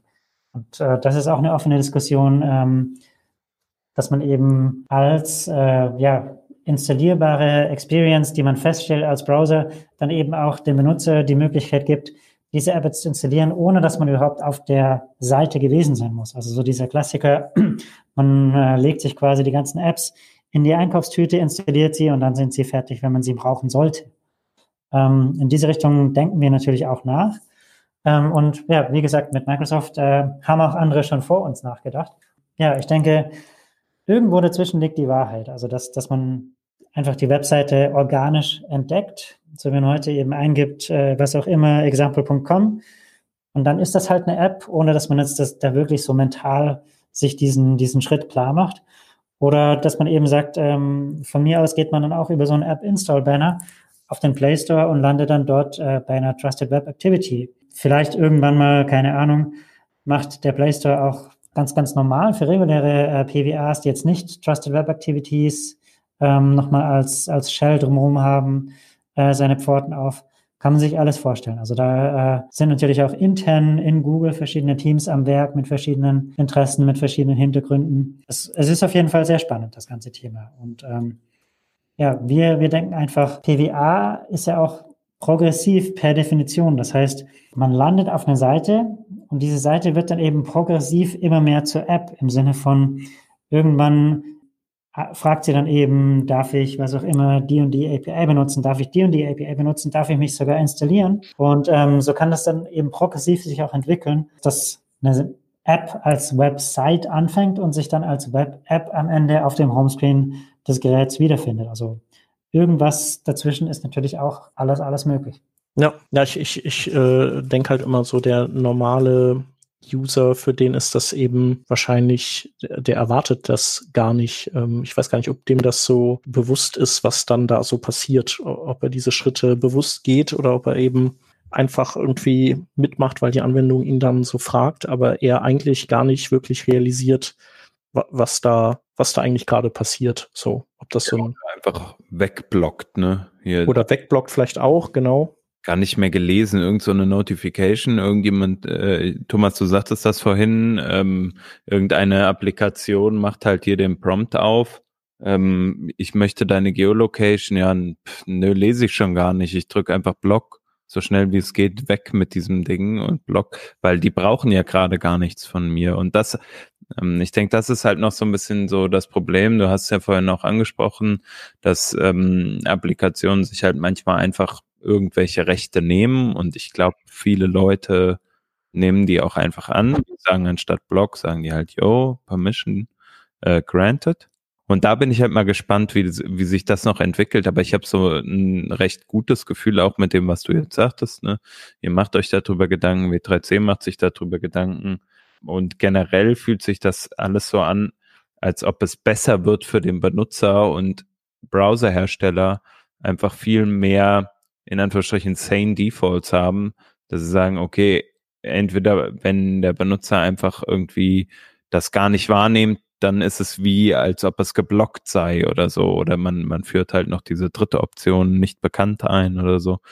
Ähm, und das habe ich das Gefühl, es war früher noch viel anstrengender für den Benutzer und das wird aber besser. Ja, also auf jeden Fall. Ähm, der, der englische Begriff dazu äh, ist Permission Fatigue, also die Müdigkeit, irgendwelche Permissions, irgendwelche Erlaubnisprompts, ah, es wird nicht besser, mein Englisch, irgendwelche äh, Erlaubnis-Nachfragen, was auch immer zu sehen. Und natürlich denken sich die Browser-Vendoren dann auch, wie, wie kann man das besser machen? Und das kann man dann persönliche Meinung kaputt machen im Sinne von, wie, wie Firefox das jetzt gelöst hat, dass sie eben keine Notification Prompts mehr anzeigen im schlimmsten Fall, also überhaupt keine mehr, man kann es ein bisschen besser machen, indem man sagt, äh, man guckt vielleicht, und da, da ist das Stichwort äh, Crowd Consent, also was, was macht die Mehrzahl der Benutzer auf dieser Seite? Wird das eher angenommen oder wird das eher geblockt? Und versucht dann eben so eine Art äh, Spamminess-Score ähm, zu berechnen. Als weiterer Ansatz, man kann sich anschauen, ähm, wie äh, ja, ist denn der Benutzer selbst aktiv. Ähm, es gibt Site Engagement, das in Chrome intern immer berechnet wird. Wenn man das erste Mal auf einer Seite ist, dann hat man ein sehr niedriges Site Engagement. Wenn man regelmäßig auf der Seite ist, hat man ein sehr hohes Site Engagement. Und dass man dann eben sagt, äh, bestimmte äh, Browser APIs dürfen nur bei einem hohen Site Engagement äh, überhaupt Prompts anzeigen. Ähm, was, was viele so ein bisschen, ja, etwas zwielichtere Seiten in letzter Zeit gemacht haben, dass sie eben über Subdomain Rotation gearbeitet haben also so der Klassiker, man möchte irgendwo einen illegalen Film streamen und äh, dann kommt eben komische Seite, sagt, äh, möchtest du Notifications? Sagt man natürlich Blog. Das merkt die Seite natürlich und dann sagt sie Example 1. Punkt, äh, was auch immer, example.com möchte das. Dann sagst du wieder Blog, dann sagt es Example 2. Punkt, example.com, Example 3 und so weiter.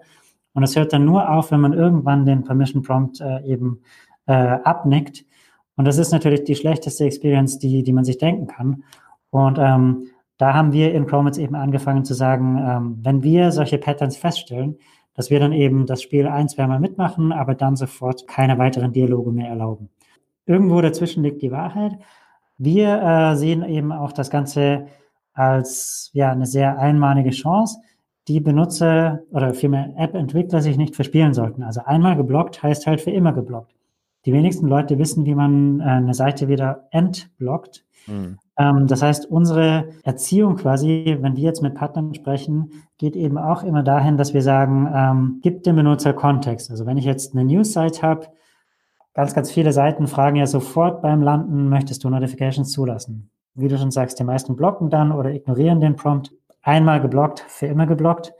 Und da kommt man eben als Publisher dann auch nicht mehr raus. Das heißt, wir sagen dann eben, gib dem Benutzer Kontext. Also wenn, wenn du jetzt merkst als Seite, der Benutzer guckt jetzt schon den dritten Artikel in Folge an, der Benutzer ist sogar vielleicht subscribed auf den Newsletter, dann frag mal nach, aber vielleicht auch erst nach einer Usage-Erstellung. Punkto, ähm, du hast jetzt den Artikel bis zu Ende gelesen, möchtest du in Zukunft auf weitere Artikel aus dem gleichen Ressort hingewiesen werden? Ja, nein, und dann gibt es eben so einen ganz natürlichen Flow, dass, dass das eben, was ich vorher gemeint hatte, mit progressiv wird eine Website zur Web-App, dass sich das dann eben entwickelt.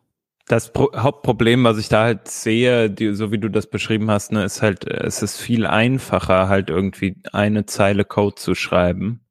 Äh, mit hier macht man diese Notification und dann bekommen wir vom Benutzer den Consent, dass wir was schicken dürfen und danach irgendein die API irgendwie diese das nochmal zu synchronisieren oder so, ist viel einfacher als dieses komplexe User-Pattern äh, oder User-Experience-Pattern, wie auch immer, ähm, dann herauszuarbeiten, festzustellen, okay, da ist ein wiederkehrender Benutzer und so weiter. Ne? Aber ich meine. Ja, aber eben nicht nachhaltiger. Also was wir bei sowas eben sehen, kurzfristig stimmen die Businesszahlen, der Marketing-PM ist dann happy, aber am Ende, nach zwei Wochen, stellen sie fest, die ganzen Push-Notifications, die gesendet werden, werden gar nicht gelesen, weil die Leute dann eben die Notifications blockieren. Und ähm, das ist dann eben auch nicht im Sinne des Erfinders. Aber eben kurzfristig stimmen die Businesszahlen. Und ähm, deshalb ist unsere Erziehung da auch, äh, wenn wir mit Partnern sprechen, zu sagen, hey, guckt euch doch mal an, wie nachhaltig ist das denn? Klicken die Leute auf die Links, die ihr in den Notifications habt? Machen die irgendwas mit den Notifications? Oder werden die vielleicht gar nicht geliefert? Äh, bitte demnächst mal in Düsseldorf vorbeikommen bei einem Medienhaus. ich hätte da was für dich. ja, nee, ich kenne das. Äh, ich bin ja da auch eher ein Befürworter des äh, ein bisschen längeren Atems haben und das irgendwie sauber aufzuziehen. Aber ja, ein paar Leute gucken halt dann auf bestimmte Zahlen und werden dann halt irgendwie ganz hibbelig und äh, dann wird halt ganz schnell irgendwie alles über Bord geworfen. Und das ist schon nicht so einfach, so äh, die einzufangen und zu überzeugen. Weil die eben ja. den anderen Teil nicht messen. Ne? Also die Leute, die denen weglaufen, das ist halt so ein bisschen das Problem. Und das könnte eben ja. auch dann ein mögliches Fugu-Feature sein, dass man eben sagt, ähm, wir haben zwar diese Zahlen, aber wir haben nicht die anderen. Könnte es da nicht irgendwie eine API geben, wo der Browser dann äh, eine äh, quasi Server-Notification schickt, an den Absender und sagt, äh, hey, äh, du wirst jetzt blockiert, so dass man sich das eben auch leichter messbar machen kann. Also da sind wir dann schon mittendrin quasi so, wir haben jetzt ein Problem erkannt, ähm, wir brainstormen mal, gibt es das vielleicht irgendwie anders noch lösbar, kann man das vielleicht irgendwie anders feststellen ähm, oder braucht man da vielleicht tatsächlich eine neue, eine neue Browser-API? Und dann würde eben dieser Dialog jetzt anfangen und dann ähm, könnte man sagen, du äh, überlegst jetzt mal, ähm, diese API könnte so und so aussehen, stellst es auf dein Repo und lalala, der ganze Prozess geht los. Mhm. Ja, äh, klingt super. Ich delegiere das hiermit an unsere Hörer, dass die das auf jeden Fall mal machen sollen, damit ich das dann benutzen kann. Äh, genau. Nee, äh, klingt super. Fände ich auch cool. Ähm, auf mich selber reflektierend äh, weiß ich, dass ich das wahrscheinlich nicht auf die Kette kriege, aber ich fände es cool. Ja, ich habe es ja eben auch schon gesagt, ich schließe ja immer von mir auf andere, deswegen ich, ich bin auch so ein, so jemand, der gerne so Sachen so kontinuierlich improved, ne? Und wenn man anfängt, einmal sowas abzufragen und einmal sich die Chance zu verspielen, weil man es halt super easy hinbekommen hat, einfach mal zu fragen, hey, kriege ich jetzt die Permission für sowas? Na gut, aber ich glaube, der Punkt ist auf jeden Fall klar geworden. Und ähm, ich fand das einen sehr spannenden Einblick auch in den Prozess, vor allem, wie entstehen diese APIs und ähm, wie kommt ihr zu neuen Features? Und ich finde es sehr bemerkenswert, dass das halt, wenn das ja mittlerweile bei fast allem, was so im Browser passiert, ähm, doch so sehr öffentlich ähm, ist. Ne? Also jeder kann teilhaben, jeder äh, kriegt sein Feature und es wird halt gerankt. Klar, wenn es niemand möchte, außer eine Person, dann wird es schwierig, dass es irgendwann mal landet, aber ähm, trotzdem gibt es da Wege auch, sich natürlich vielleicht auch zusammenzutun in der Firma und dann äh, mit anderen Firmen vielleicht noch und dann kriegt man seine Features schon. Ähm, das finde ich sehr interessant und ich finde das äh, cool, dass ihr das so macht. Also ähm, ich finde, äh, das ja lässt einen so ein bisschen besser verstehen, wie es zu so etwas kommt. Und ich glaube, man hat ja in der Vergangenheit auch öfter mal erlebt, was passiert eigentlich, wenn irgendein Browser-Vendor sich irgend oder W3C sich irgendwas ausdenkt, ohne ausreichend wirklich implement, äh, Implementierer-Feedback zu bekommen an der Stelle. Äh, von daher Lob dafür sozusagen von meiner Seite. Ja, genau. also ich kann, kann das natürlich nicht äh, persönlich einheimsen. Ich kann das nur virtuell weitergeben an die ganzen Kollegen. Wenn man das Ganze jetzt vielleicht mit, mit einem Aufruf äh, hier abschließen möchte, liebe, liebe Hörer, wenn ihr das hört, ähm, schaut euch die derzeitigen äh, Origin Trials in Chrome an. Schaut euch äh, das äh, WICG ähm, GitHub Repo an, wo die ganzen Proposals diskutiert werden, ähm, die Discourse Threads und so weiter. Gebt, gebt, Feedback, gebt Feedback. Wir können am Ende nur das bauen natürlich, was wir von, von echten Entwicklern hören. Und ähm, Origin Trials sind unsere Testballons in, in Chrome. Wir wissen, ja, das, das ist sehr wichtig für die Features an und für sich, für deren Zukunft, dass da eben das richtige Feedback kommt und ähm, alle wollen irgendwas benutzen, relativ wenige wollen dann auch nur einen Satz dazu schreiben. Ähm, und so kommt es dann eben, dass, dass manchmal auch sehr vielversprechende Features am Ende vielleicht einfach doch nicht so abheben, wie man sich das ursprünglich ähm, erhofft hatte oder erwartet hatte auch. Also Feedback ist wirklich das Allerwichtigste. Und ähm, natürlich äh, können wir so ein Stück weit das Feedback äh, abfragen, aber proaktives Feedback ist sehr, sehr viel nützlicher als irgendwie so ein von Hand aus der Nase gezogenes äh, Feedback von jemand, einfach auf einen Issue kommentieren. Das kann wirklich jeder, der einen GitHub-Account äh, hat und einfach schreiben. Ähm, Finde ich toll, das Feature, dass ihr das so macht. Ähm, vielleicht nicht einfach nur Plus One, sondern irgendwie quantifizieren, qualifizieren.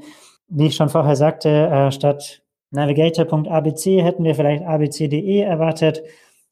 Gebt Feedback, nehmt eben teil an der Gestaltung von den zukünftigen Browser-APIs.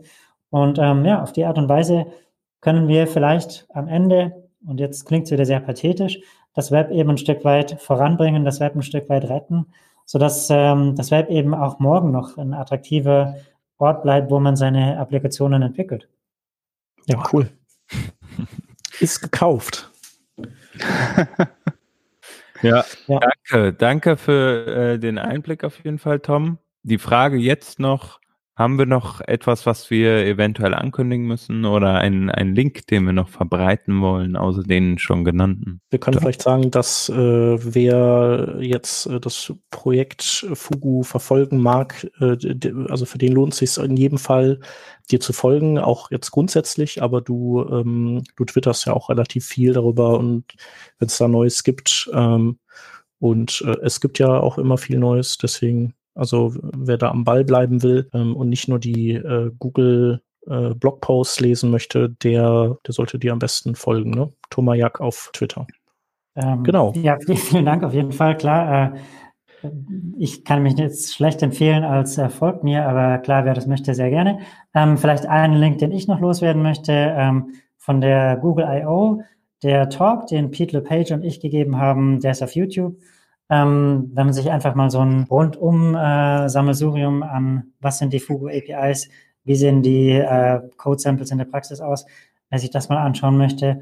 Oder, und dann natürlich hier Plug in die Zukunft auch, äh, Chrome Dev Summit wird im November stattfinden. Da gibt es wieder einen Fugu Talk, ähm, wo man sich auch anschauen kann, was, was hier alles so passiert. Ja, ansonsten natürlich gerne äh, sich auf die ganzen GitHub Repos subscriben. Ähm, es ist am Anfang sehr, sehr noisy. Also ich empfehle auf jeden Fall dann äh, mit irgendeinem E-Mail-Client zu arbeiten, wo man äh, Threads auch äh, auf Mute setzen kann. Und ja, ansonsten äh, Project Fugu auf, auf Twitter suchen. Ähm, Wenn man da einen Tweet von mir findet, darf man da natürlich gerne auch auf Folgen klicken, aber muss man nicht. Vielen Dank auf jeden Fall, dass ich hier sein durfte. Ja, danke, dass du vorbeigeschaut hast. Das war unglaublich spannend. Und ich hoffe, wir haben da äh, hin und wieder Pause gegeben zum Luftholen.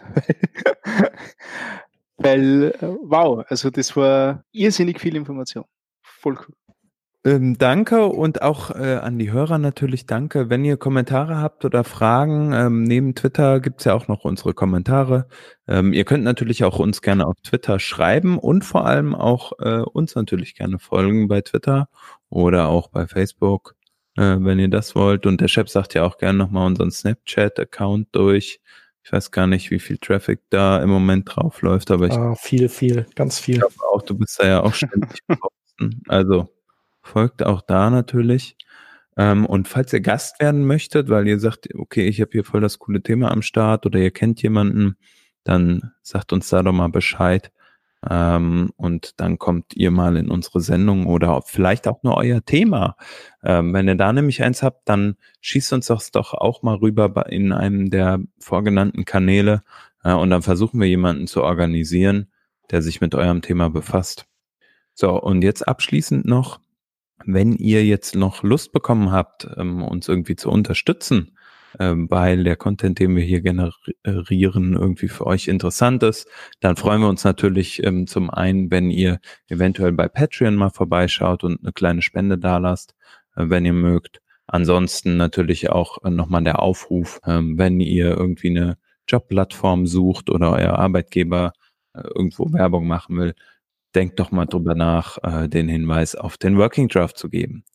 Wir sagen Danke an alle Leute, die uns aber schon unterstützt haben und noch unterstützen werden. Ähm, und vor allem euch Zuhörern für das Zuhören. Ähm, danke dafür, dass ihr bis zum Ende jetzt dran geblieben seid. Das ist schön, weil die Danksagung bekommt nur ihr, die ja auch ganz am Ende dabei seid. Alles klar. Genau. Und damit sind wir dann auch durch für heute und ähm, sagen Tschüss. Ciao. Tschüss. Ciao. Ciao.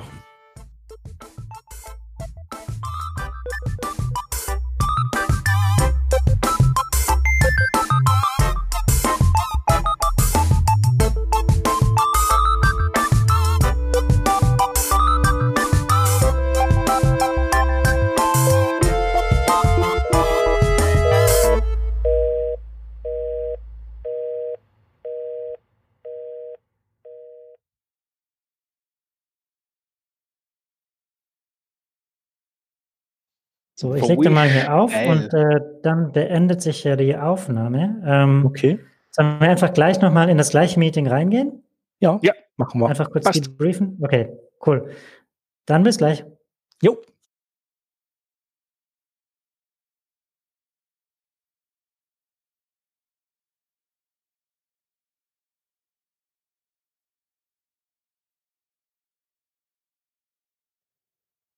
Okay, wir sind eh noch da.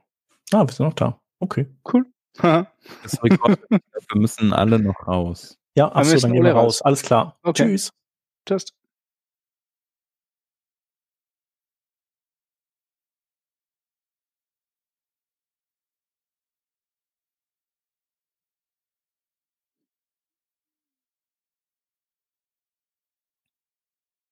Das Meeting äh, wird immer noch rekordiert. Geil. Ja. Vielleicht schickt uns aber auch der Thomas noch ein Linkchen, oder? Die wird immer noch aufgezeichnet. Ja. Ja. Äh, dann, Äh, oder? ja, ich glaube, man muss einfach nur hier irgendwo Stopp drücken, bestimmt.